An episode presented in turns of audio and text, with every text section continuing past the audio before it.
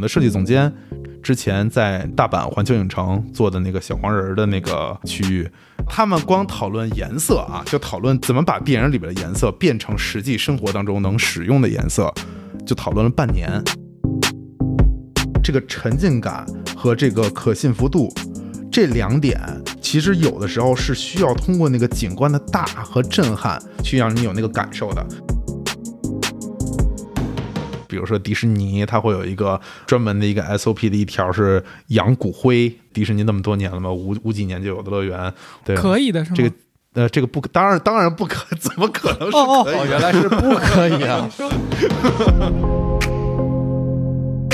探寻未知，撩人开始。我是天宇，我是天宇，欢迎收听天宇 Two FM。这是一档为了开拓眼界、走出自己的局限而设立的播客。我们通过与人对谈来试图与未知的领域和知识产生互动。我们每周四更新。最近，北京环球影城的开幕吸引到了非常大的关注，不管是朋友圈的打卡，还是微博的热搜，环球影城的上镜率都非常的高。我们身边也有不少朋友去体验。霍格沃兹和侏罗纪世界似乎都成了大家愿望清单上的目的地。那这些呢，也让我们对主题乐园这个行业产生了兴趣。今天呢，我们也有幸请到了一位参与到了北京环球影城以及诸多其他知名乐园设计的资深主题娱乐制作人，那也就是这个奇妙世界的设计师。他是 Entertainment Development 集团的亚洲总经理。你好，我是马一鹏，各位可以叫我大鹏或者鹏鹏。我是一名主题娱乐制作人。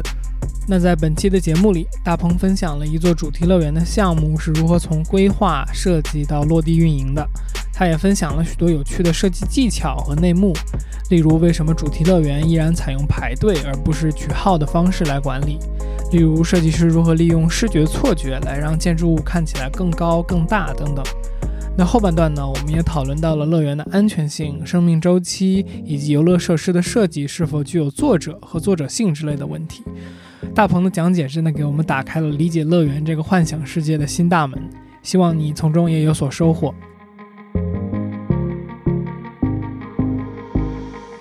那我就直接问我最感兴趣的问题了，就是我觉得我们主题乐园到现在其实已经发展了很长时间了嘛。其实大家在在怎么说科技进步的同时，我们有了很多新的这个技术。我想问的一大问题是，为什么现在游乐园还要用排队的方式来去让游客玩一个项目，或者说等待一个项目？为什么不能用就我们现在去餐厅的这种取号的方式来解决这个问题？呃，这个问题啊，我个人认为稍微出来的有一点早，但是呢，其实这问题是可以说的。我觉得一开始说出来也挺好的，就是呃，像主题乐园、游乐园、像景区，就各种这样的东西，它终究对吧？它是一个生意啊，它得赚钱。那那游客排队的时候，就是主题乐园盈利的一个非常重要的一个时刻。为什么呢？因为他排队的时候，他站在那儿什么事儿都没干，他没有占用任何资源。他没有使用任何的这个主题乐园给他提供的服务，没有用厕所，没有到处去走，没有造成任何危险，他什么事儿都没干，就站在那儿不动。然后呢，你在想这个主题乐园的门票模式，对吧？通常它都是一票制。对，我进去，我一一天我就得花那么多钱，那我花了钱，我站那儿不动。你想这事儿对吧？这不是就赚钱了吗？啊，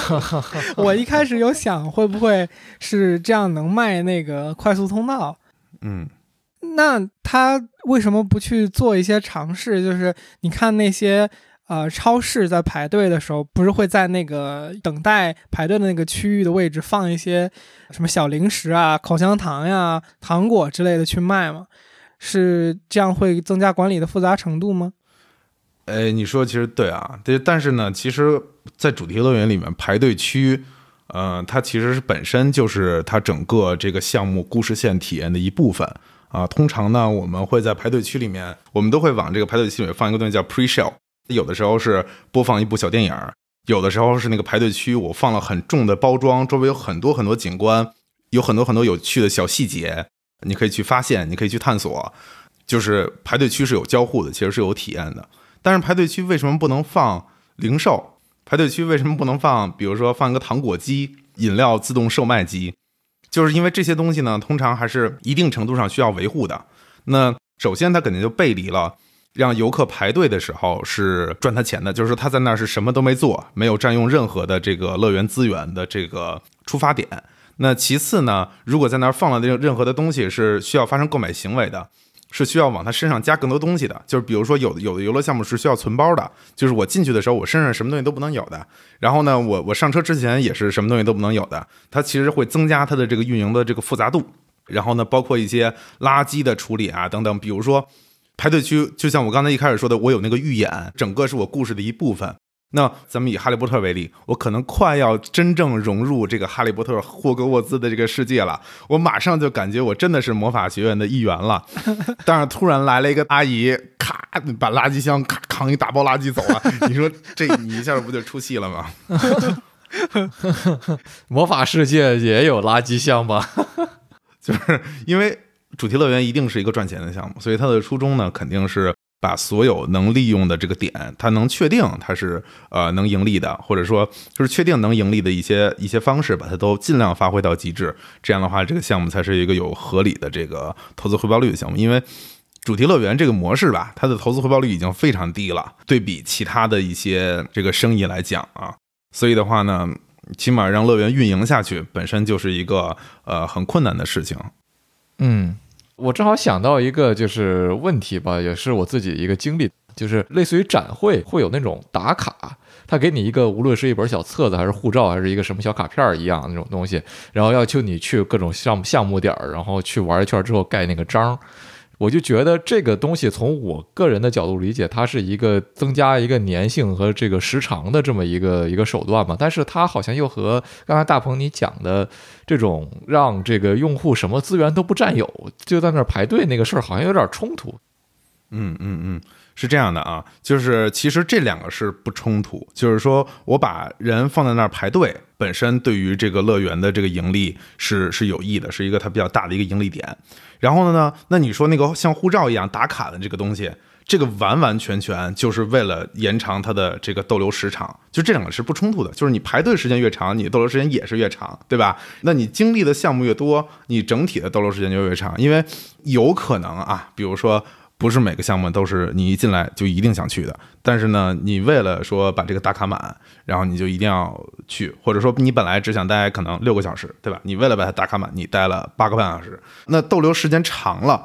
就会出现很多很多的这个更有趣的这个行为发生了。那首先呢，就是你得吃饭喝水，对吧？乐园的这个饭和水都是很很贵的。然后呢，我们在设计任何主题乐园在设计的时候，比如说我们主题乐园一零一课程。第一章第一课啊，肯定是选址，但是呢，第一章第二课就会是什么出口商店，就是每一个游乐项目的出口都要有一个商店。那可是这些商店的设计呢，它会有一些选品是重复的，然后这些重复的选品呢，它是按照一定的这个规律或者说一定的设计，它没有那么的巧妙，但是按照一定的设计去出现的。然后呢，这里面有两种，第一种呢是对于成年人或者有独自自主购买能力的这些人，我可能看到几次，我可能确实会买啊，这个概率肯定也是随着体验时长变长而增加的。那第二一个呢是，比如说小孩儿今天来这乐园，第一回看见这个装爆米花的小车，对吧？第一回看见这个小车的时候呢，他跟爸爸说说，哎，我想买这个。他爸可能十秒钟啊就能拒绝他，但是他在一天的过程当中啊，随着这一天的不断的进程，对吧？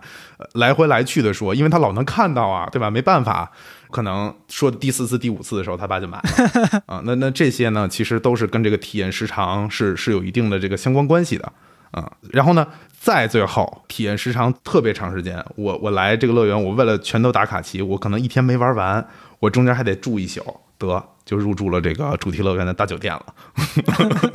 对，你说的那个就是反复出现这个事儿，其实就是叫什么再投放 （remarketing）。对，我我还得再补充一下关于这盖章，很多乐园都有这项服务，但真正就是就是硬死乞白赖要体验这个的游客其实并没有那么多，并没有就是乐园当时设计这个功能的时候想象的那么多。是这样的吗？对，大白说：“我就是那个到处盖章打卡的那个游客。” 是那倒不是，就是我会对那个章本身很感兴趣，就是我希望看到，比如他每个项目会有不同的章盖到某个什么东西上，我觉得这个触发了我的某个兴趣，而不是说真的去这个收集那个东西换个什么奖品。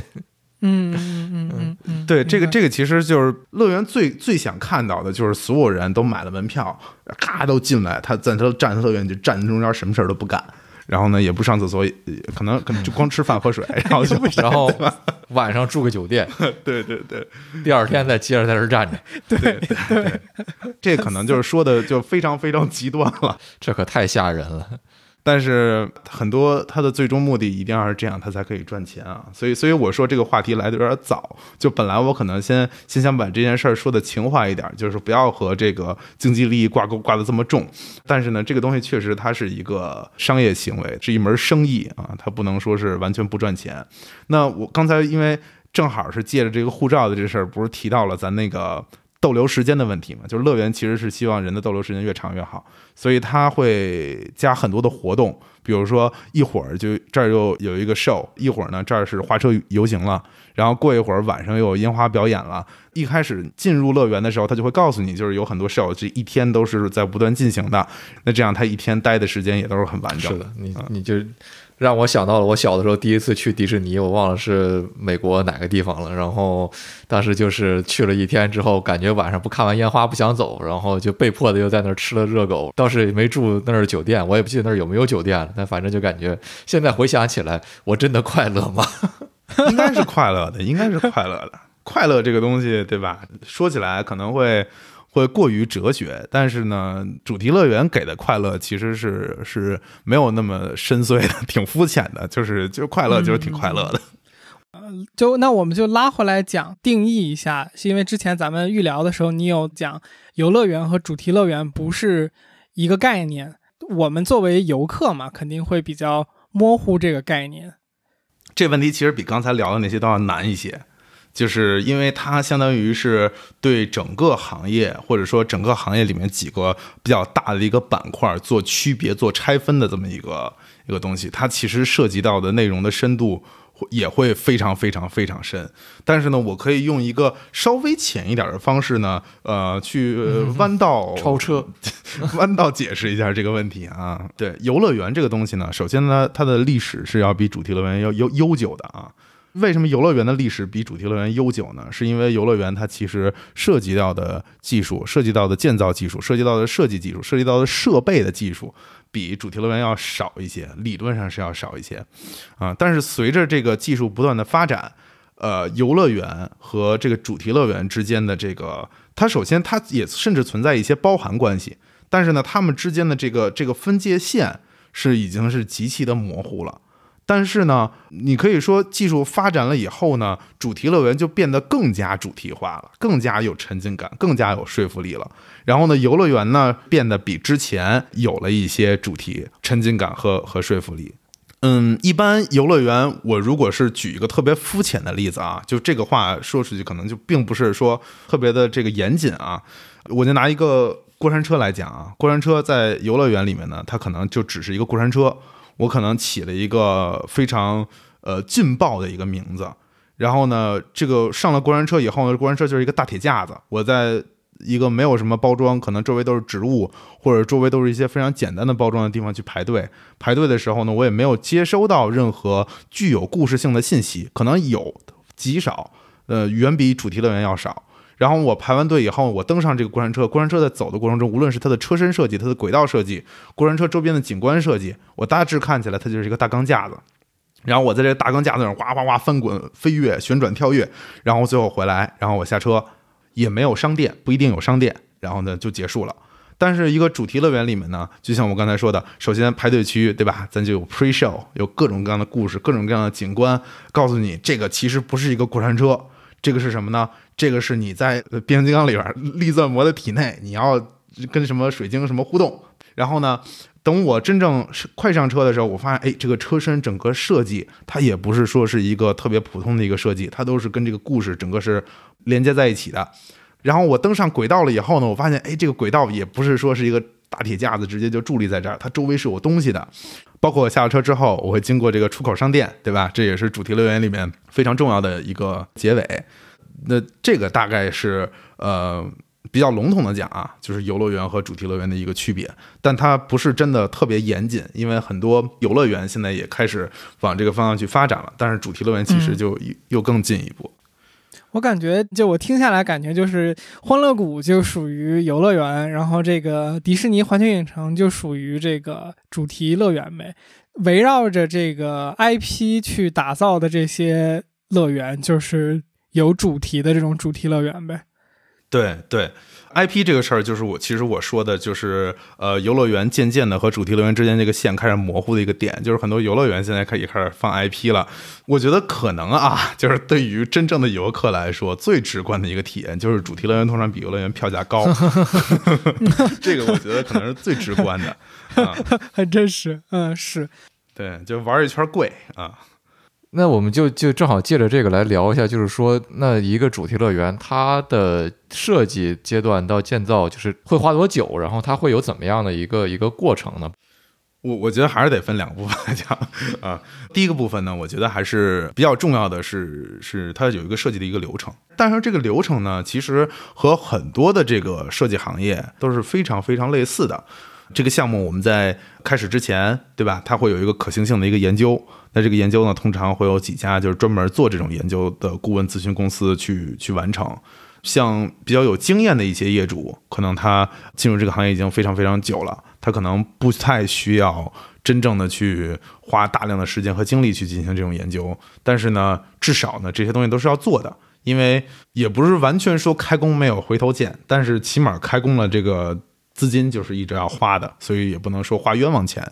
然后呢？进行完这种可行性的研究之后呢，其实很快就会进入到一个设计阶段，这也是我们就是我平常做的最多的这个事情。呃，一开始呢，我们会以一个头脑风暴为主啊，去跟业主去讨论啊，如果有这种 IP 版权方的话，去跟版权方也要去去参加这些讨论，知道哪些能做，哪些不能做。然后有一些 IP 版权方对于它的版权、它的 IP 形象是有一些很高的要求的，比如说它是什么颜色、什么形状、具体多高、多胖、多瘦、什么比例，能做什么、不能做什么。嗯，那这些呢，其实都是这个环节就必须得要知道的。这个环节可长可短。比如说，呃，我们公司我们的设计总监之前在这个大阪环球影城做的那个小黄人的那个区域，小黄人的版权方是 Illumination，就是那个照明公司，那个电影公司。那他们光讨论颜色。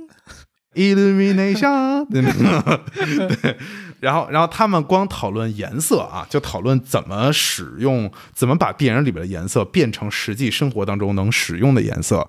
就讨论了半年，就什么事儿都没干，每天开会就聊颜色，这颜色行不行？这颜色不行，这颜色为什么不行？对吧？所以，所以这个这个时间也可长可短。然后呢，我们头脑风暴集思广益之后呢，最后形成的是什么呢？就是可能是一个一个文件。这个文件就指明了说我们下一步要进行设计的这个方向啊，我们要做一个什么东西啊？这个东西可能提供一个什么样的功能？然后呢，它可能大致的这个风格氛围是什么样的？基于之前的这个可行性研究，我们最后就有了这个方向。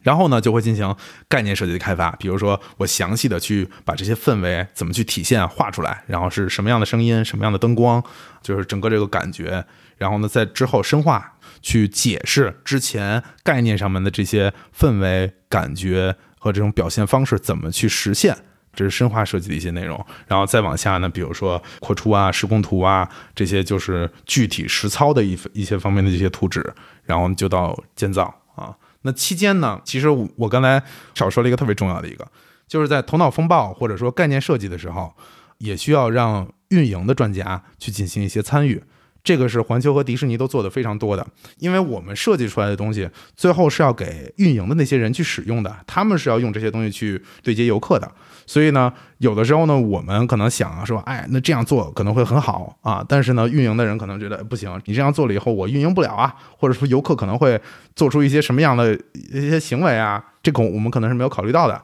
所以呢，在这种时候呢，运营的人也要也要进行这个介入啊，最后才能让这个呃项目变得更加合理吧。然后呢，包括跟这个 IP 讨论的问题，IP 讨论的这个问题呢，就是我想说的可能第二个方面吧。因为我是我们是设计公司嘛，所以我们是处于一个什么样的角色，其实是在不断变化的。比如说，如果这个 IP 它的这个内容的版权方也好，或者说它的 IP 的持有者也好，他很了解主题乐园，他很了解主题乐园这种表现手法，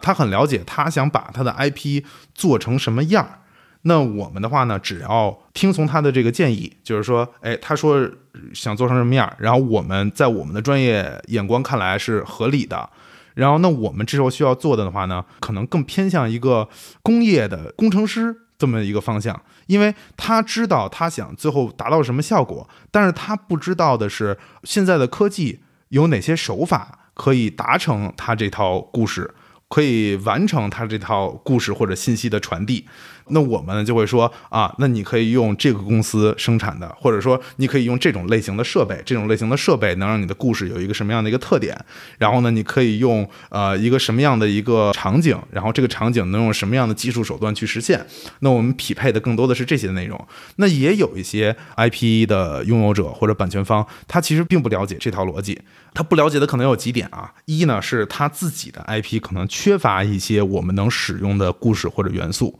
比如说，它这个 IP 是是颜值导向的，我这个 IP 只是 看起来很好看，它没有背后的故事，它没有后面那些基础设定，它就是看起来美。那行，那我们为了做一个好的体验，content driven，我们得有 content，对吧？内容，我们就得给它匹配一套这种故事。那也有一些是因为他们并不了解这个主题娱乐它的叙事手法，或者说我们这套叙事的逻辑，它的这个限制在哪儿？他不知道说怎么利用这些限制，或者说怎么把劣势规避掉，但是把优势更好的去 去发挥出来。那他如果不知道这些的话呢，那我们可能就是先把这些交给他，然后或者说我们去引导他把这些东西做好。因为讨论到这个故事呢，其实就是呃，刚才我说的 immersive、compelling、content driven 这三个就是特别重要的这个元素啊，它其实很关键的一个点就是怎么去利用。局限性这么强的这些趋势的这种手法，比如说我要通过一个集成的设备，我要通过投影，我要通过音响，我要通过光，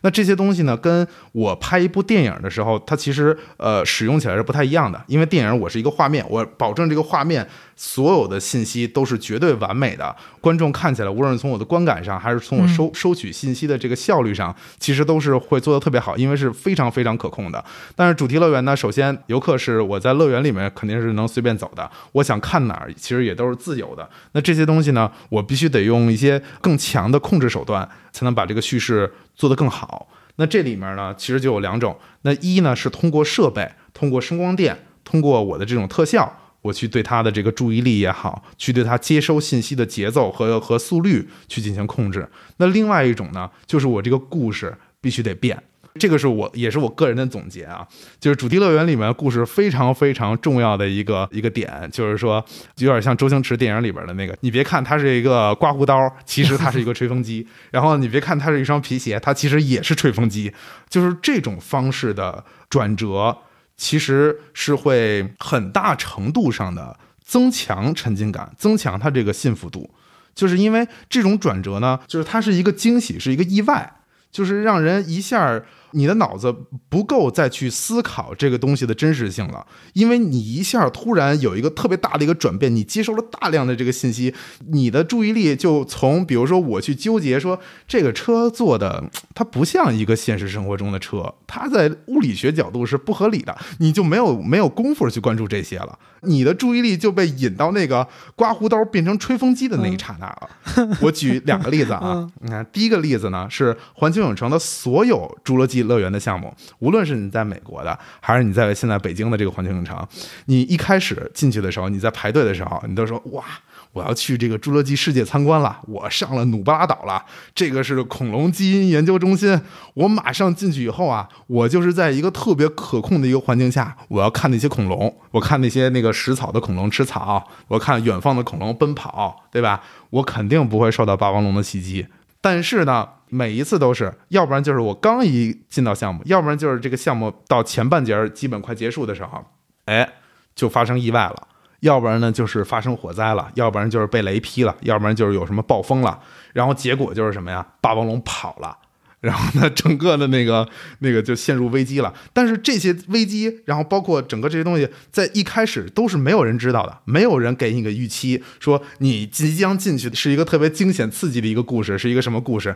都说的是一开始哎很平静、很可控，怎么怎么怎么着？它一定是要有一个这样的一个转折。包括尤其北京，我觉得其实北京的那个侏罗纪做的最好。上来我刚上车，刚上车没一会儿就说，因为他是用中文说的，就是其实双语环境，哪怕是。中文、英文都很好。我听到中文的时候，我也是更倾向第一时间先去相信中文，就是那种感觉啊。他一讲说说啊，参观游览已经停止，呃，我忘了具体怎么说的了啊。但是那一下就感觉哟，怎么这设备是坏了吗？就跟有的时候做梦的时候，就是你有点感觉到那个是梦了，但是呢，你还是能把那个梦继续做下去的那种感觉。你有点感觉说啊，这估计是一个情节的设定。但是呢，它的可信度就突然变得极高，就是因为它一下子的这种转折，它的转折发生太大了，让你的脑子没有时间去去考虑那些东西。另一个例子，比如《哈利波特》，《哈利波特》一开始我们乘到那个霍格沃兹的那个禁忌之旅嘛，《Forbidden Journey》，这个也是日本啊、洛杉矶啊、奥兰多、北京现在都有的。那我们一开始乘到那个飞椅上。我们是要去霍格沃兹，我们去看魁地奇比赛，我们在那个校区里面去飞一飞，看一看景色，对吧？但是呢，实际上我刚刚飞起来，然后那个海格就在那个桥上说：“不行，龙跑了。”马上就变成一个跟龙搏斗的一个一个场景了。然后呢，过一会儿呢，我们刚到魁地奇比赛，说看看，对吧？这食死徒咵就来了，他是那种应接不暇的那种那种刺激和转折，去强化你这种沉浸感。和这种可信服度，很多做的不好的项目就是这个没有抓住，因为人其实是很感性的，就是你的情绪一旦超过了你的理性的时候呢，你的那个那个理性的那些分析、那些接收、那些能站在旁观者的角度去看待这一切的那种叫上帝视角、淡定都不你就很难维持了。对对对，你就很难维持这些东西了。嗯。呃，我我突然想想起一件事儿啊，就是我刚才没有回答，就是一般的一个乐园应该设计多久的这个问题啊。它从设计到建成啊，一般来说啊，我觉得五年是一个非常非常合理的一个时间和流程。但是大多数人其实，大多数业主其实接受不了啊，就是因为这整个这期间相当于五年，你要持续不断的去投入零回报，你想到五年以后才能开始开业，才能收，对，这这这对于很多业主非常难接受的。所以这种东西可以压缩啊，但是。嗯，五年是能做的特别特别完美，但是三年就一定没有五年好，对吧？嗯，就一年，一年是不可能的，对吧？所以，所以，所以这这个这个是是一个这个呃，我我先把这个问题回答了，嗯。这样，呃，我我想我想到一个另外一个也算这个设计流程的一个问题吧，就是那在最开始的时候，因为我们最开始讲到说，这个一个主题乐园它是一个永久性的这么一个项目，它一直像做一个地标一样在这个城市里面。那你在设计这个项目的时候，会考虑说它会运行多少年吗？然后会每隔多少时间给它做行一些升级和更换？因为设备，就像刚才你讲到有什么样的科技，这些东西也是在突飞猛进的进步的嘛，对吧？对，对。呃，因为生命周期这个其实也是一个仁者见仁，智者见智的一个事儿。就是主题乐园，咱们要说游乐设备啊，比如说像什么过山车，像什么一些黑暗骑乘、摩天轮、转马这种，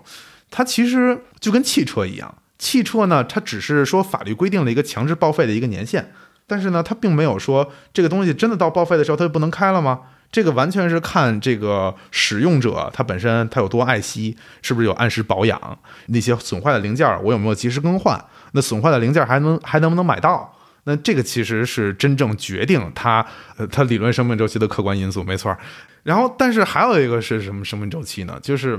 毕竟啊，同一个地儿同一个项目体验太多次一定会腻的。那那这个呢，其实就是得考虑到这个项目本身，它这个内容，我们在设计的时候，我们就会想到，大概啊，这个其实都是只能是凭经验去去估算。我们感觉啊，它在这儿放多长时间，它会腻。比如说，它是一个特别有沉浸感、特别长、特别酷的一个项目，那我们觉得可能放十年、十五年都不会腻，那也是可能的。那有些项目呢，可能它比较短，可能它是大量基于多媒体的，然后可能它更新的这个难度也不高。那我们可能把它设计成，比如说三年、两年，甚至都有可能。但是一个乐园在设计的时候呢，整个的这每一个生命周期，每一个项目，它大概能坚持的这个时间，都是有一定搭配的。理论上说，应该是最好有一定搭配。但是呢，这个搭配呢，一定不是绝对的，因为我们在设计的时候呢，其实很难预测到它最后开业了以后到底是一个什么样的一个情况。有的时候呢，设计一个项目，一开始觉得它可能能在那儿撑十年、十五年，那结果呢，开业了以后呢，只有零星的人来，或者说那个设备本身设计有问题，它一直在不停的损坏、不停的停车，那结果的话呢，只能很早的就把它去拆掉。当然，也有很多其他的一些。一些影响生命周期的东西，比如说我这个乐园建造了以后呢，我并没有注意到说周边一些城市其他功能的规划，比如说我这儿放了一个过山车，它可能很吵，但是旁边呢可能没隔太远，就是规划了一个居民楼，我盖这乐园的时候还没有呢，居民楼突然有一天拔地而起了，那离得太近，那居民天天投诉，那这过山车就只能拆掉了。这些因素其实特别特别多，但是设计上呢肯定是一个方面，然后后期运营呢，呃又是一个方面，对。包括游乐设备的种类和生命周期的关系，其实也是有一定关系的。比如说像这种摩天轮啊，像这种旋转木马呀，相对结构简单一些的设备，可能它的生命周期就会相对更长一些。那有一些结构很复杂，比如说它有很多这个。这个活动的部件呀，也会一定程度上的影响它的生命周期，但这些其实都不是绝对的。就像我说的，使用者嘛，对吧？就跟我开一辆车一样，有的人那个车开了六十年，开了五十年，对吧？他还好好的。嗯嗯嗯，我刚才听到呃你讲多媒体的时候。呃，听众可能听不到我的表情是，就是感同身受 到我都要哭了。就昨天我们在微信里面聊的时候，我不是提到我去奥兰多的时候，感觉就是奥兰多的环球比迪士尼体验要好很多嘛。就那个奥兰多的迪士尼是一个巨大的乐园嘛，然后我去他的那个奥兰多的那个迪士尼的那个明日世界的时候。就是它有一个挺 C 位的一个项目，我不知道那个项目本身是不是它的王牌，但是它的位置非常好，它是一个大特别大的球。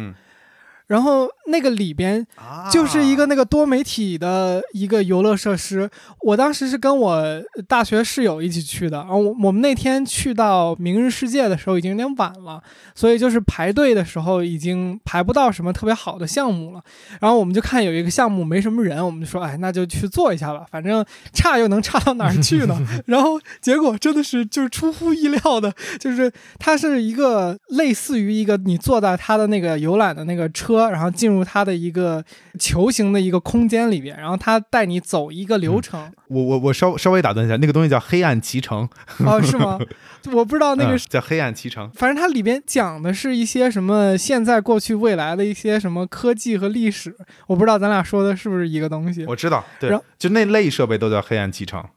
哦，那种哦，那种设备叫黑暗骑乘。OK，就是首先他讲的这个。呃，未来几乎就已经快成为现在了。就是他讲的那个 未来，基本上就是跟我们在今天看到的东西，就是他讲的未来。然后最离谱的是，那个那个项目到最后的时候，他感觉想给你秀一个黑科技，你知道吗？就给你拍了张照片儿他他应该是什么呢？就是把你的人从那个照片里边，像我们现在用这个腾讯会议视频一样，他把人抠出来，放到一个很这个奇妙的背景里边。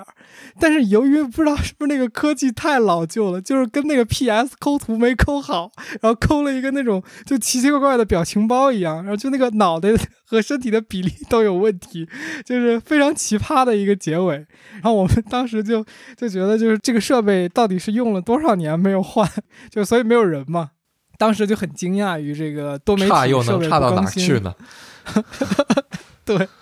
没没错没错，这这个这个就是属于那个项目，它本身这一部分的内容就已经处于一个生命周期的一个一个末尾了。就是包括主题乐园，我们去选择去应用什么样的技术的时候，也会去考虑，就是这个技术会不会很快的过时。就是这个其实是。也是我们行业就是非常需要研究的一个问题啊，这是体现这个一个设计公司它的专业能力是否强的，就是选择这种技术的能力。因为有的技术呢，它是更新换代是很快的，这种技术呢，如果我大范围的去应用，或者说我用很大的这个这个成本去应用了这么一个东西的话呢，那它很快就会展现出这种过时的这种这种感觉。然后呢？还有一些呢，就是我们可能会尽量去使用非常有未来感，或者说特别特别新的这些技术。但是呢，使用特别特别新的技术的时候呢，又会有一个就是它是否稳定，它是否能承载说像在主题乐园一个一个设备一天我是起码要转八个小时吧，八到十个小时，那转这这么长时间，它的稳定性能不能能不能达得到？一个新技术刚出来，它可能会有一个高速的一个优化的一个迭代。那这个优化迭代，比如说它一开始可能能耗，对吧？可能得是是八百瓦，然后但是呢，出了两年就变成八十瓦了。就虽然游客感觉它没有老，但是呢，从乐园运营角度来说，就变得很血亏。就这种东西都得去纳入这个考虑范围。对，这个能稍微举个例子吗？反正抠图的技术是日新月异的。确实，确实。呃，这这这这这这其实有有几个例有几个例子可以举啊，比如说呃，为什么那个 LED，比如说像小间距 LED 屏，然后或者说是甚至包括液晶面板，就是在乐园里面其实用的都不是那么多，嗯，就是因为其实迪士尼很多项目它在这个设计的过程中呢，它其实正好横跨的是从那个显像管的那种显示技术往这个液晶屏幕去过渡的这么一个技术。但是呢，当时呢，如果直直接贸然的去用这个液晶技术呢，其实是很难的。然后包括液晶技术，现在如果做一个很大的一面墙，它也是需要拼接，拼接一定会留缝的。但是呢，那时候呢，这个小间距 LED 技术呢，又没有现在发展的这么好。那时候它的无论是从寿命啊，还是从它的能耗上啊，都没有现在做的这么高级。所以呢，尤其是去美国的迪士尼，你看到大量的这个屏幕都会用背投的这个形式，因为背投到现在为止还是说我最方便能控制它的这个这个光的这个效果，它整个的这个光的这个柔和的感觉和周边这个景物的这个亮度的这个结合，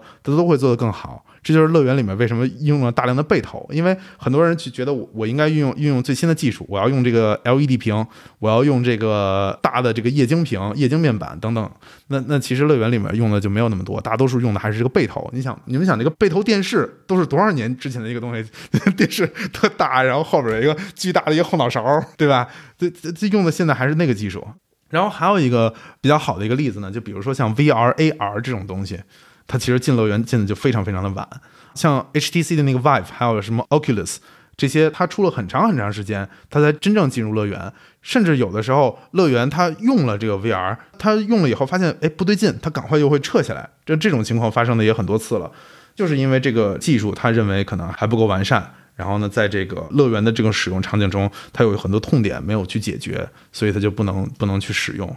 比如说，最近可能做的比较好的，像像大阪的那个超级马里奥赛车的那个黑暗骑乘，那它呃就解决了一个我觉得比较大的一个戴 VR 或者 AR 眼镜的这么一个痛点啊，就是首先呢，这个东西如果它跟脸贴合的很。哎呦，我碰了一下麦克风。首先，这个东西如果它跟脸贴合的很近，哎，又碰了一下麦克风。重新来啊，跟脸贴合，麦克麦克风跟脸贴合的很近，我看出来了。首先，首先，首先，如果这个眼镜啊，它跟它跟脸贴合的很近啊，它它那个眼镜得消毒，它不消毒的话，它就得上面得贴那种一次性的那种东西，每回得换，要要不然多脏啊，对吧？那个乐园的人外边晒了一天，脸上全是油油、防晒霜、汗，什么都有，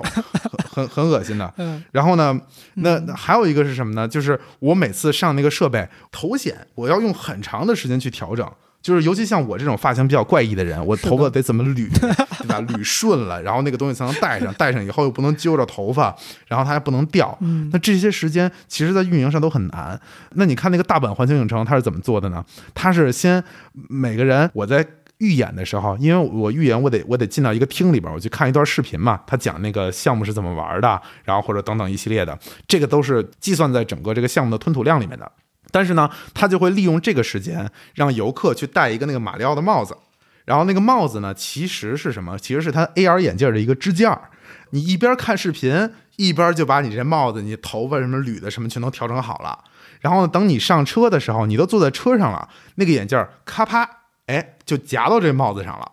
然后呢，你的眼镜也不跟脸接触，你你这个帽子也已经调整好了，你就咔嚓往上一夹，哎，就搞定了。那这个呢，就很好的解决了一个痛点，所以，所以它其实都是在等待这样的技术或者这样的解决方案的逐渐的去成熟，然后呢，才能把这些技术放到乐园里面。我觉得这就是一个比较好的例子，因为 AR 和 VR 其实是一个特别好的一个多媒体的一个方向，就是说无论它的呈现的这种方式也好啊，或者说它的整个的一个沉浸感啊，说到沉浸感，对吧？主题乐园那么追求沉浸感，VR 和 AR 沉浸感多强啊，对吧？它不往里放。但是呢，话又说回来啊，VR 和 A AR 其实到现在还有一个痛点没有解决，AR 可能不存在这个痛点，但是 VR 还是存在这个痛点的，就是主题乐园它的这个终究的目的到底是干什么？因为一开始咱们说了，主题乐园是一个商业模式，有的时候说主题乐园我就是一个景区，但是主题乐园最终它是一个社交场所，它给人提供的最终的目的和需求是社交。我我首先我一个人是不可能去主题乐园的，也有可能啊，不排除这种可能，但是基本上基本上 不是考察嘛，对吧？很少有说一个人去主题乐园的时候，大家都是就是成群结队的去主题乐园。那为什么成群结队去主题乐园呢？是因为我跟一帮人我们一起在一起的时候，我们必须得找个事儿干。就是我们必须得几个人一起同时经历一个什么事儿，看到某个场景，听说某个故事，经历某种体验。这个时候，我们几个人，因为人个体之间是有差异的，所以我的看法、我的感受、我关注的东西，可能会和他哎产生某种区别，或者说由于我自己的知识体系，或者说由于我的这个个人经历，我看到这个东西，我可能会回忆起我之前看过的一个什么东西，玩过的一个什么，这样就会产生交流。这个其实是一个主题乐园，或者说，我觉得大多数景区最终一定要给人带来的这种结果嘛。但是 VR 这个东西，它就反了，它不对了。因为我进到这个这个世界里面的话呢，哪怕我能看见我身旁戴着 VR 头显的那个同伴，但是我跟他的整个触摸交互，我的面部表情，我的眉毛，对吧？有的人能用眉毛唱 rap，对吧？那我这些东西就都都被盖住了。就是没有这个这个这个交互了，交互就没有。所以说，对，所以这一方面呢，可能是是是非常需要解决的一个痛点吧。可以，我们可以一会儿结尾有时间再回来聊那个，再回到这个 MetaVerse 上的话题。我多补充一一句，我觉得这个可以是一个快问快答的小问题，就是最长的，就是设施的年限有没有一个案例？就是最长的，你见过多长的？不记得了，可能应有一百一百一百多年吧，肯定超过一百一百零几年应该。我记得有一个过山车，还是什么一百多年啊？哦，这我很开心，我真感动，没有想到是这么。对啊，我以为是会是一个什么三十年顶天了，没想到这么劲爆是吧？没想到这么劲爆，对，没想到这么劲爆。OK。那 OK，我们刚刚聊了就是主题乐园的这个建设和这个整个规划的一些过程嘛。那这中间其实有一个我们作为游客可能有时候会比较关注和去有体验的一个东西，就是呃，毕竟我们去呃游乐园或者叫主题乐园玩的时候，这些设备它提供给我们的一大体验是这个惊险和刺激嘛。那这个惊险和刺激的来源，肯定就是让我们作为个体感觉到了风险或者危险，它带来的那种刺激和和冲击嘛。那这些危险或者说安全性的保障，是在主题乐园如何去实施的呢？嗯嗯嗯嗯，首先呢，是从设计上来讲吧，就是无论是设计还是说运营。就是其实与主题乐园相关的所有东西都是安全，一定是排在体验的之前的。就是永远安全是是是第一步，不能说为了达到某种体验就把游客的这个安全置之不顾。这安全是应该是没有任何减分的，这个才能说是呃提供了一个非常好的一个游乐体验啊。它它它这个安全一定是最最重要的。那从设备角度来讲呢，这个设备本身它在设计和建造过程当中啊，就已经加入了非常非常多的呃，我们叫安全冗余也好，或者说安全机制也好，无论是呃从呃设备的硬件本身上来讲，就是它的刹车系统，或者说有一些东西它的这个呃运动，它的刹车是属于长臂状态的。长臂状态就是说，它不通电的时候就一定是锁死的，对对，不通电的时候一定是锁死的，通电的时候动的时候才会展开一下。它它大大多数都是设计成这样，就不会说，假设有一机械臂啊，这机械臂啊，然后一断电哇就就掉了，那是不可能的。它一断电的时候，那刹车才是才是卡住的。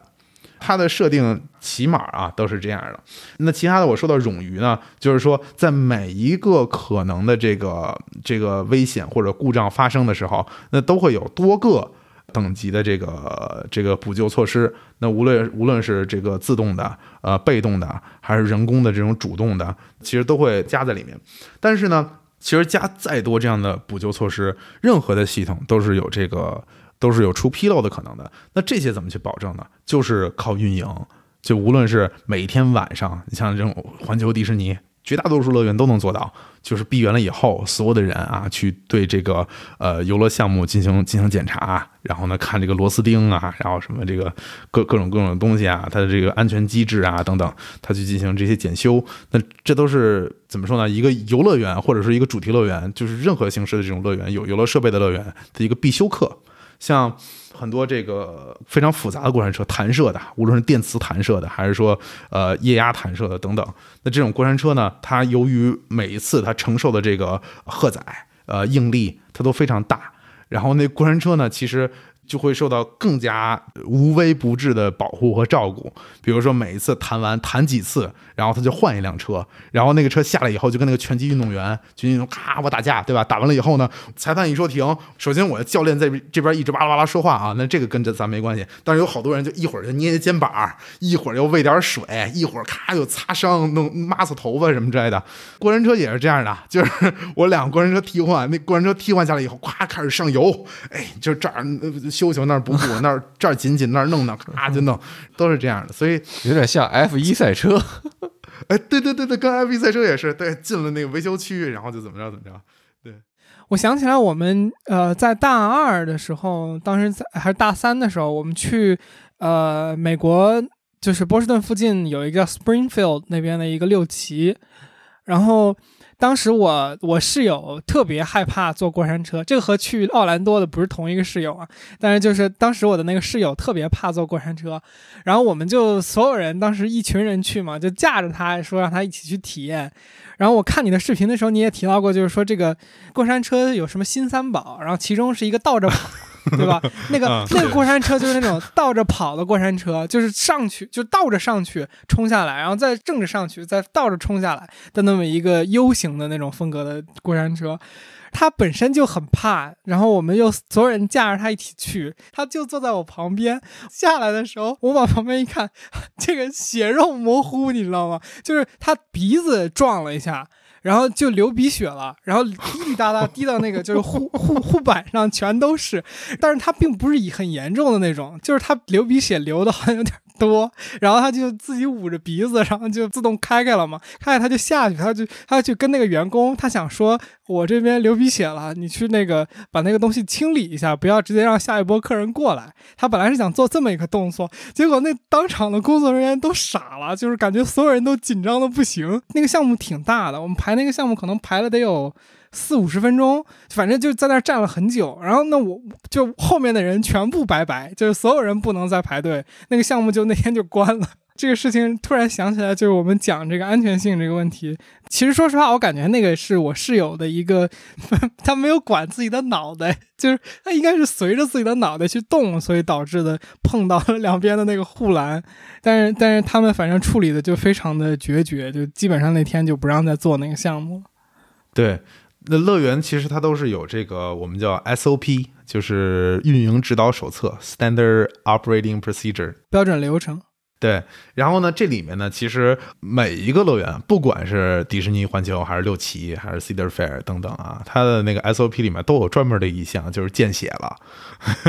就是见血了以后呢，是一个非常非常非常非常严重的。对，因为呃，血液在这个空气中暴露以后，因为我我我不是专业的啊，但是就是暴露的话，可能是万万一有有任何的疾病也好啊，或者说万一有任何的大的伤口，然后无论是你感染别人，别人感染你，可能都是一个。非常严重的一个事情，所以在任何情况下，这种 SOP 它都会写，就是一如果一旦见血了，肯定是要全场进行一个呃疏散，就是所有的其他的游客都要立刻就是进行这个疏散，所以他们他们做的应该是非常符合他们这个运营指导手册这个要求的啊。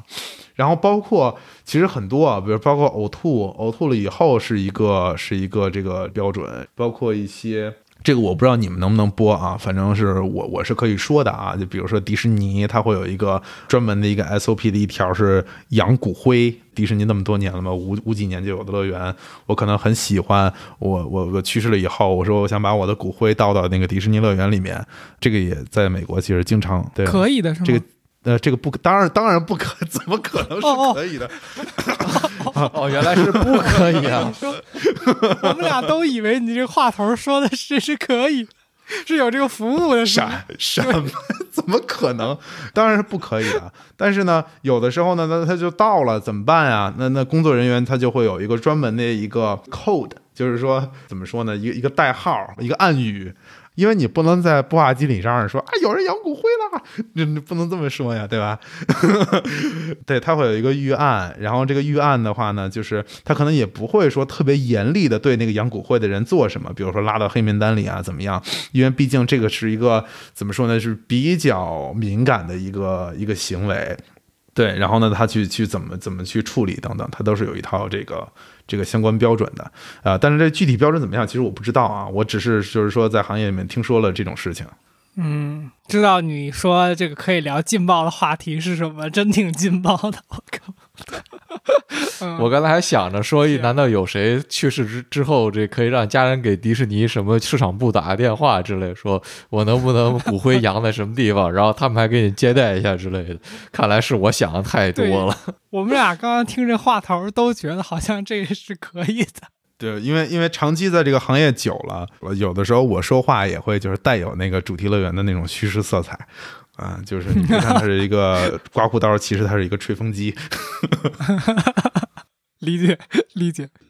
呃，我我们进下一个问题啊，就是我们作为游客，包括预聊的时候，都听你有讲到，就是感觉乐园里面有很多就是乐园的设计者在刻意。让我们游客去看不到，或者说为了让我们游客体验更好，所以隐藏起来的东西，这个可不可以举几个例子讲一讲？有什么我们作为游客看不到的东西，在乐园里面保证我们的体验？嗯，看不到的东西，这个挺多的，这个挺多的。我觉得，呃，首当其冲啊，因为咱们刚才讲了半天这个关于运营的东西啊，首先是，呃，大多数乐园都有后场区域。啊，就是说它的乐园可能是一个区域，但是它的后场呢，有的时候甚至会跟这个乐园本身的这个乐园区域一样大，这些都是游客看不见的。那在后场区域呢，有一些员工本身他那个后场的那些通道，比如说他从一个地方出现，他一开始装扮的是这样的，但是他从另一个地方出现的时候，不同主题区域它不能是同一身装扮。嗯，他可能会从后场的通道去走，然后同时呢，后场的一些通道呢，像一些呃垃圾的运送、物资的配送，像这些呃，如果啊，就像刚才那个流鼻血的情况，如果需要救护车的话，那个救护车也是会从后场的这个区域去到那个最近的这个接口去把那个患者接走的，然后包括消防啊等等，都是这样去完成的。那这个是后场。当然，看不见的东西还有更多啊，就是有大量的这个办公室啊、维修车间啊等等，那这些都是会匹配的。另外一些看不见的呢，比如说包括乐园里面对声音的一些设置，呃，对于这个嗅觉的一些控制，那这些东西呢，我觉得就是讲不讲啊？讲吗？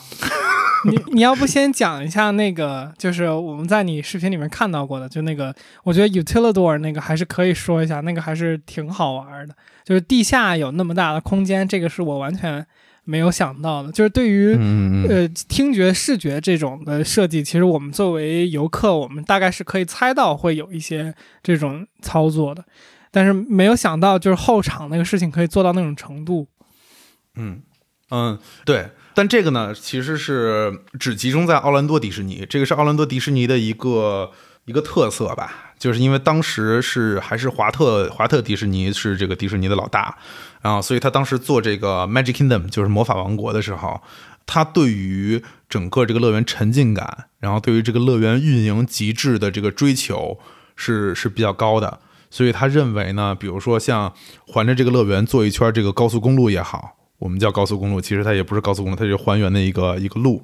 然后或者说在乐园周围去做它的后场区域，可能还不够极致啊。他觉得员工在这个乐园里面能达到瞬间移动，可能才是那个最极致的一个解决方案。那要想能达到这个呢，那不如就在整个乐园的地下。再做一个系统啊，是是属于一个两层的一个结构。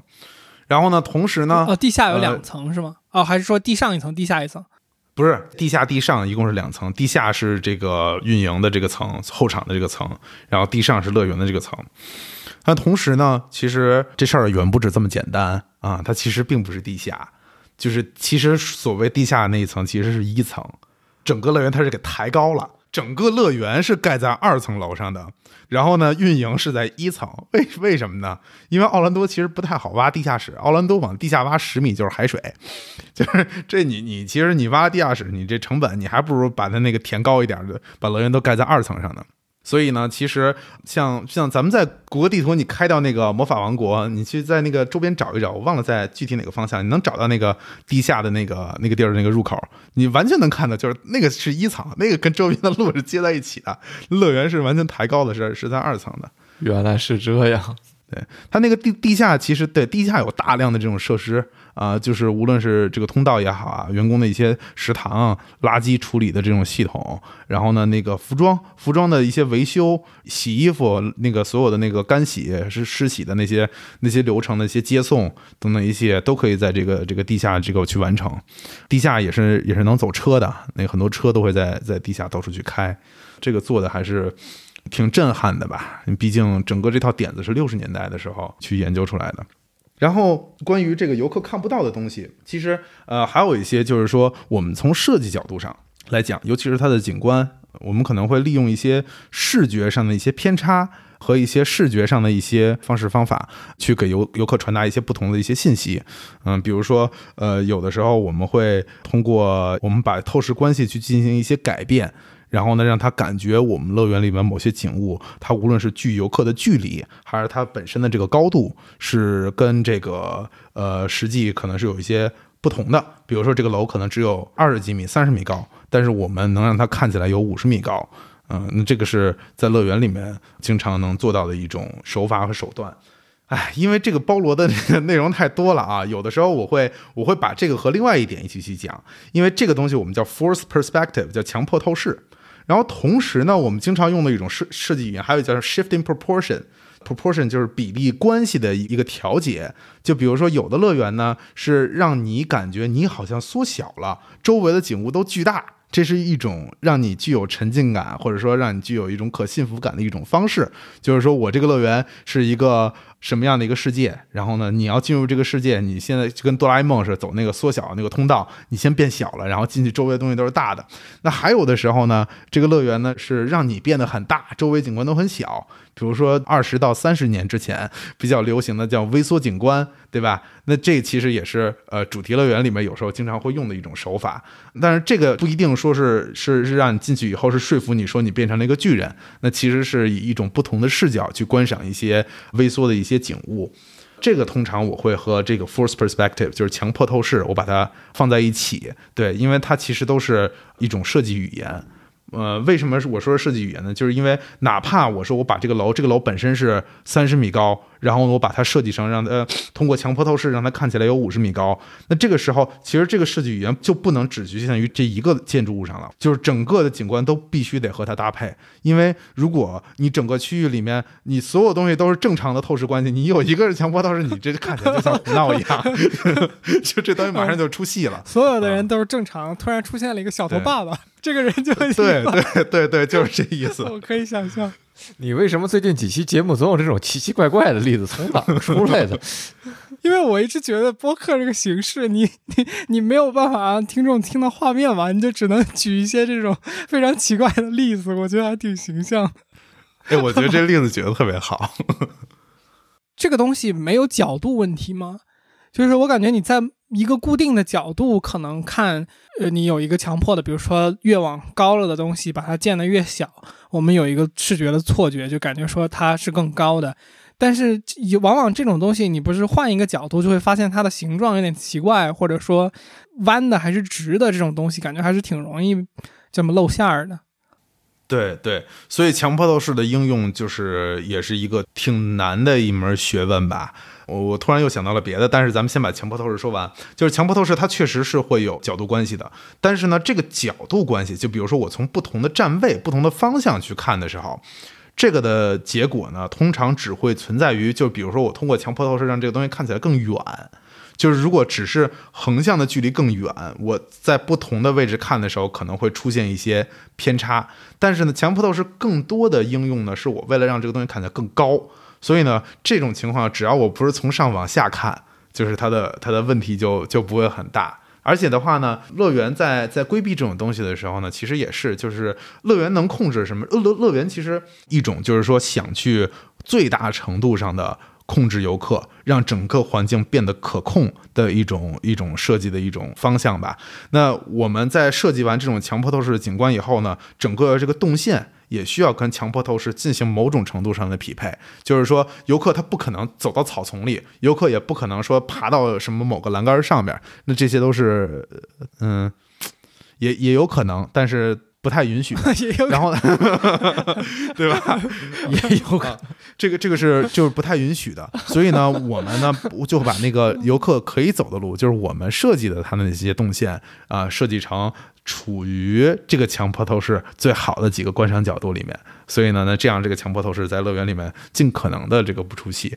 但是但是强迫透视其实还是危险的，就是是一个设计起来没有那么简单的一个技巧。但为为什么会出现强迫透视这个事儿呢？其实也很有意思，就是就是我有很多业主啊，他们会问我说：“你们这东西为什么设计的这么大？”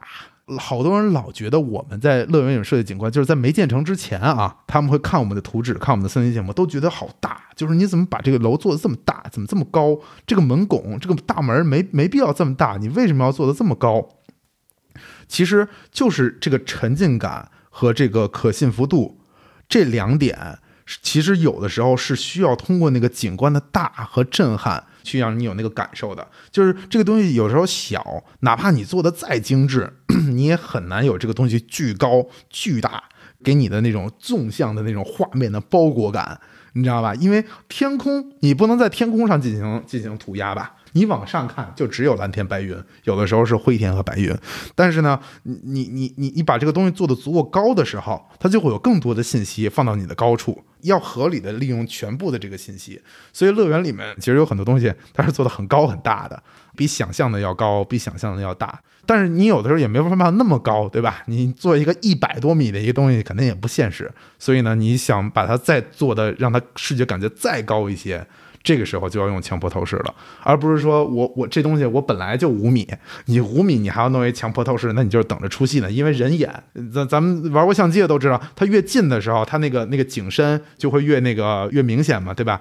你你你这你就五米，你这看着你这后边还能对焦，还能对出景深呢，那那何来的强迫透视，对吧？所以得足够远的时候，它那个景深才会才会变长嘛。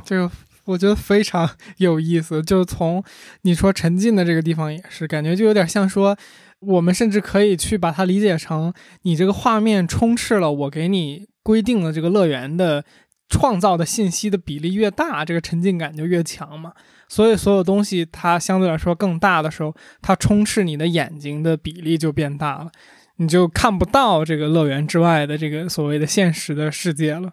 沉浸感就与之而来的变得比原来更大了。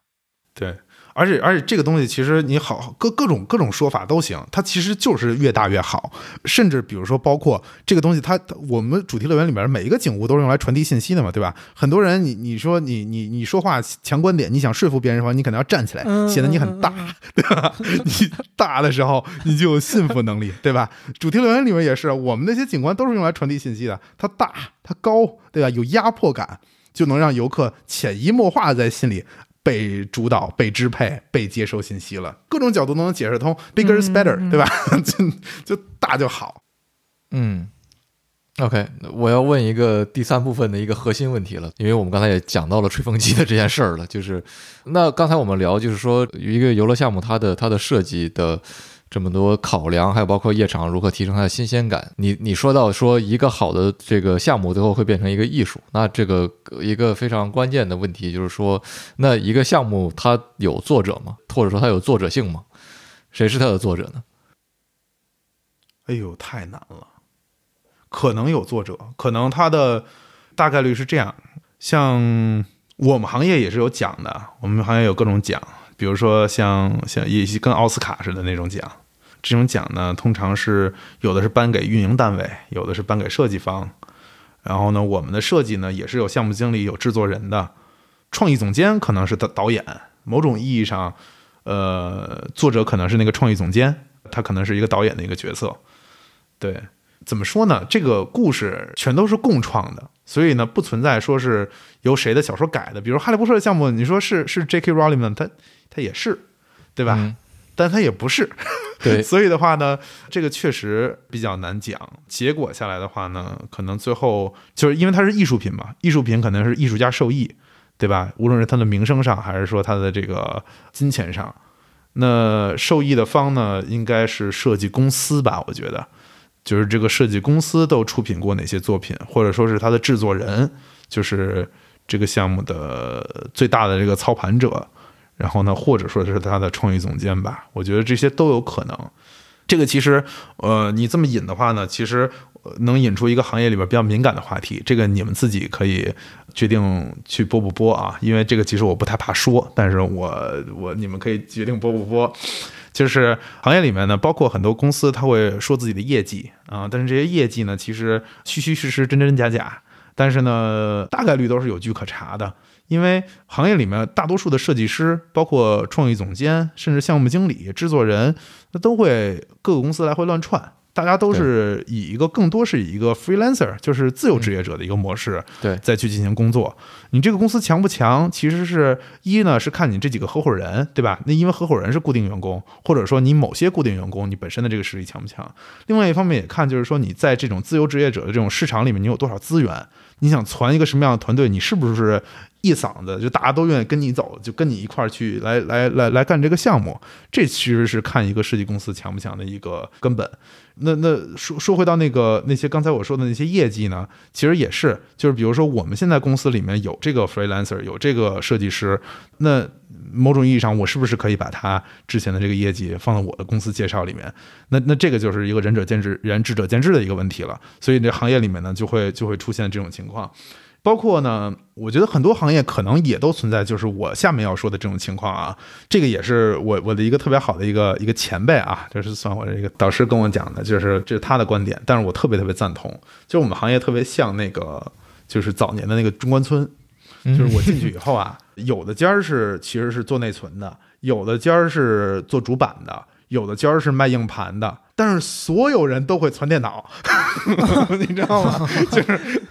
你最后你是要去那儿买台电脑的，对吧？你跟哪家他都说我会存电脑，你知道吗？但是你仔细看他，哎呦，这家其实是一倒腾内存的，这这所以所以就这种这种东西，就是对于这个市场的这个这个竞争啊，甚至我们行业，我又觉得有时候都谈不上卷，就是它就是乱，就是它它都是卷不卷的一个问题。就是我假设我是一个业主，我进到我们这个行业，说我现在选一设计公司，我选一设备商，我干一什么活儿，我根本不知道什么是真的，什么是假的。真的就就根本电脑小白进了中关村，对，就是电脑小白进了中关村，完全是一样的。所以，所以就会就会出现很多不负责任的东西，不负责任的设计，不负责任的设备，不负责任的运营。就是说的稍微刻薄一点，国内的景区，对吧？有多少不堪入目的，对不对？哎，太多了。我觉得，所以景区也是和你们行业主题娱乐，其中有一部分是景区。对很多景区的那些设计，比如它的景观，它怎么去玩儿。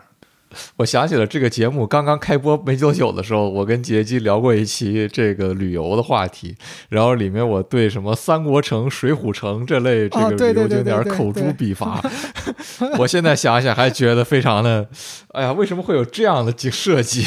对对，就毫毫不负责，因为因为搞不好啊，就做那些设计的人，就起码咱们说外观吧，好吧，外观是个机箱，然后呢，这是业主去了中关村，他买电脑，他找了恰好找了一卖硬盘的，他就让那卖硬盘的设计了那机箱。咱们先说外观嘛，对吧？他没有说我先找一个专门设计机箱，哦，又碰上麦克风了。我先找一个专门设计机箱的，先把这机箱给设计了，然后呢，我再找一专门做内存的，把内存给我插了；专门做主板的，把主板给我做了。他他没没这么想，他就找了一家可能找一张硬盘做的机箱了。嗯嗯嗯嗯，让我想到了，就是做生意的这些公司，大家有时候会找那种广告公司去帮你做广告企划嘛，听起来很像这个状态，就是就是很多家广告公司都说某一个品牌是他们做的，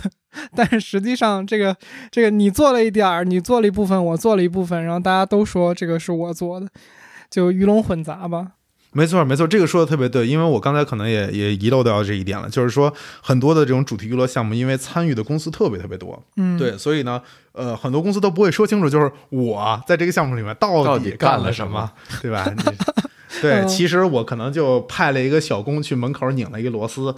然后呢，我就说我干过这个项目，对，也有这样的。我感觉很多人的简历不也是这个样子吗？天哪！不对人不对事儿啊。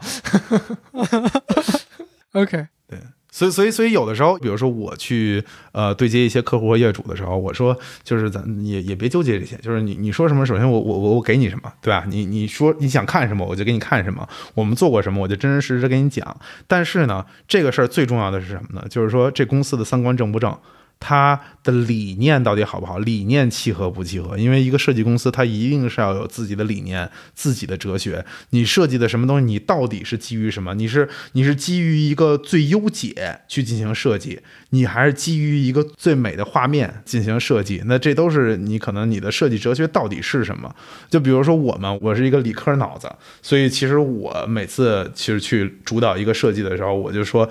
我追求的是那个最优解。你在这个地方，你应该盖一个什么项目？应该盖一个多大的项目？你是这个 IP，你这个 IP，你故事你只能讲成什么样？你要是讲成那样的话，你会有什么什么什么不好？我追求的是这个。但是有的时候，他这个这个形象上面啊，这这些东西呢，可能就会。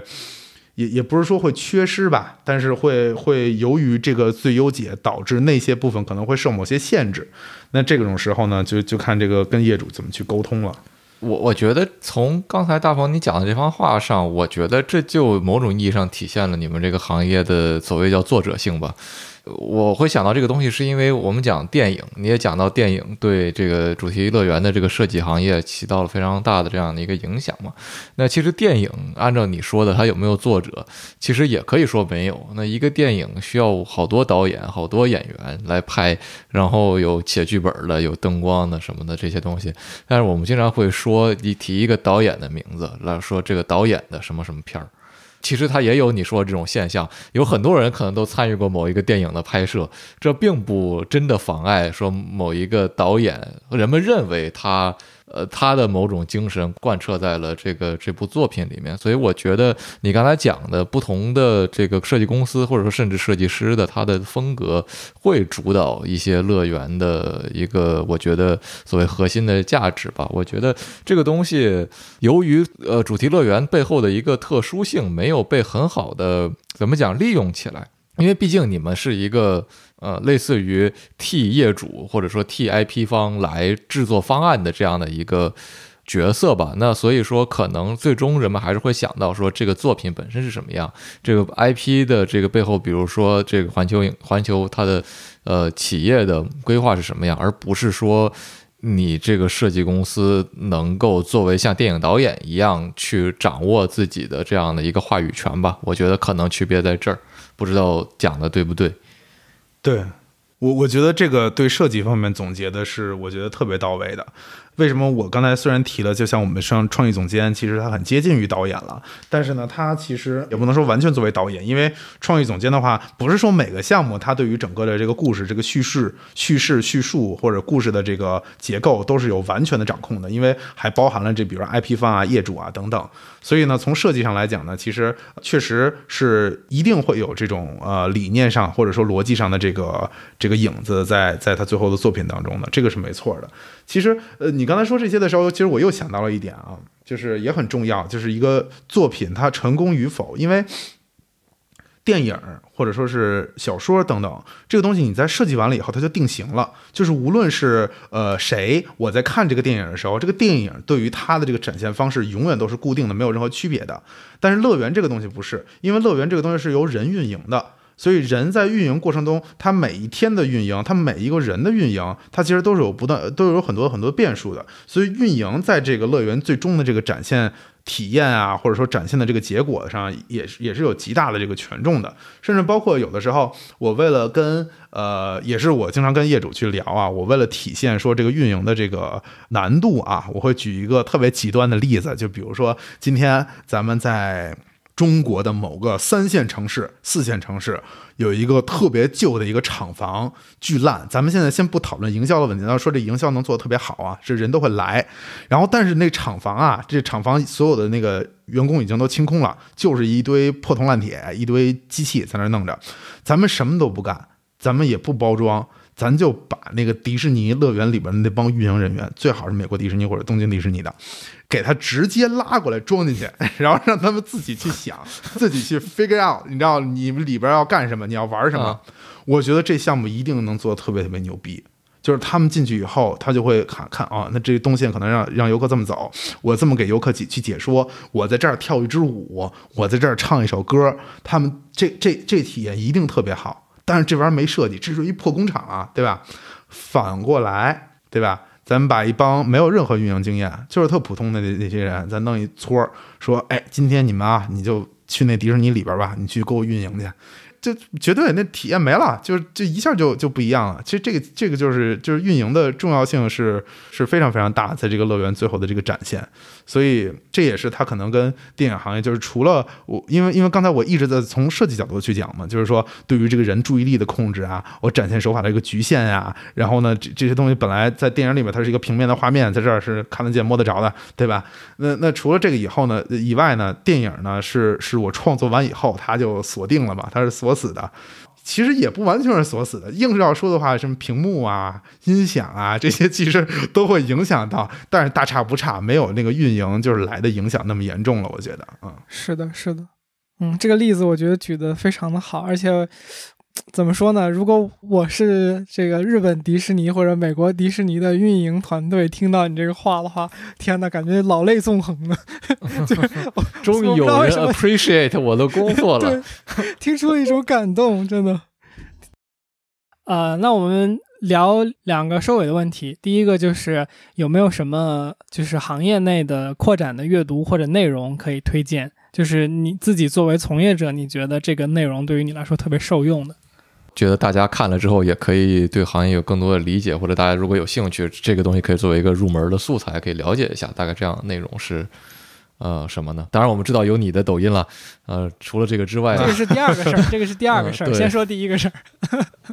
嗯呃，其实行业里面就是呃阅读的东西可能比较少一些，我没有说可能有几本书吧，嗯，但是推荐一个电视节目吧，嗯，就是那个迪士尼 Disney Plus。他拍过几个纪录片儿，就是比如什么《幻想工程故事》这种纪录片儿，其实，在好像现在在 B 站上也应该能搜得到。哦，他讲的是呃迪士尼呃乐园背后一些，比如包括它的设计啊，可能还有一些运营，然后包括它的施工建造呃相关的一些故事，在外面不常看到的那些信息。呃，环球影城它有的时候也会出一些呃自己的纪录片儿。那这些呢，都是呃很好的一个了解，就是这个行业的方式吧。呃，然后国内的话，其实也有一些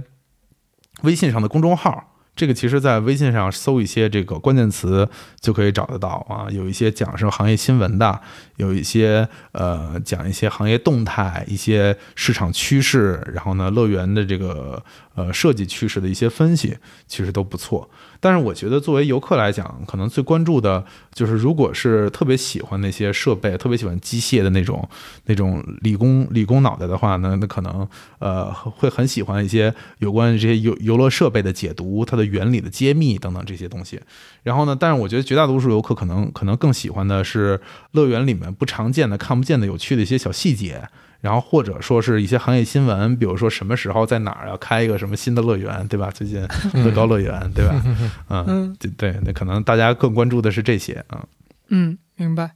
那来介绍一下你的内容，那个推荐一下你的就是抖音或者社交媒体渠道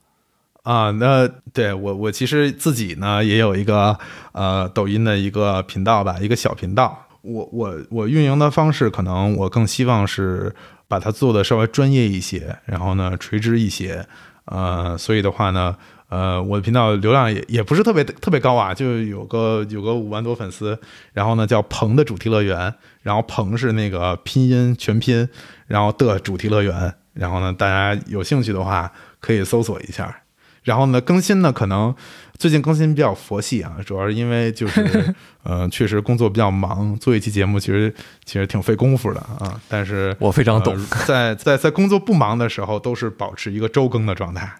嗯，没问题。听下来感觉如何？那每次嘉宾从专业的角度解构我们作为外行的经历的时候，我都会有一种开天眼的快乐。那每次这样的对话也提供了认知维度增加的那种刺激，不知道你是不是也有这样的感觉？OK，做个预告，如果你还没听够，下周四我们会更新本期的彩蛋，在彩蛋里我们聊了一个鹏鹏，也就是嘉宾特别感兴趣的话题，就是元宇宙 （Metaverse） 对于主题乐园和主题娱乐行业的潜在冲击。啊，因为主题乐园其实就是一个人为创造的，给游客提供一个社交和交互的空间。而似乎这就是元宇宙所发展的方向。那如果你感兴趣这个话题的话，就关注一下我们吧。下周四我们会准时更新。另外，我们最近开启了天娱兔 FM 自己的听友群，如果你想加入和我们一起聊天，请在微信搜索好友 ID“ 天娱兔 FM”，拼音的天域，阿拉伯数字的二，再加上 FM，记得是添加好友，嗯，不是公众号，然后备注一下来聊天，我们会尽快把你拉到群里。另外，如果你觉得我们的节目做得还不错，请关注、点赞、评论，或是把我们的节目转发给你的朋友，这对我们做节目真的有非常非常大的帮助。特别谢谢你，下周见。对对对，感谢鹏鹏来参加我们这期的节目，然后之后对吧？有机会我们再一起来聊。然后，听众朋友们有机会可以去关注一下鹏鹏的抖音“鹏的主题乐园”，对吧？对，嗯，好的，那我们这期节目就到这儿。让我们说个拜拜。嗯，谢谢大家。好的，谢谢参加，拜拜。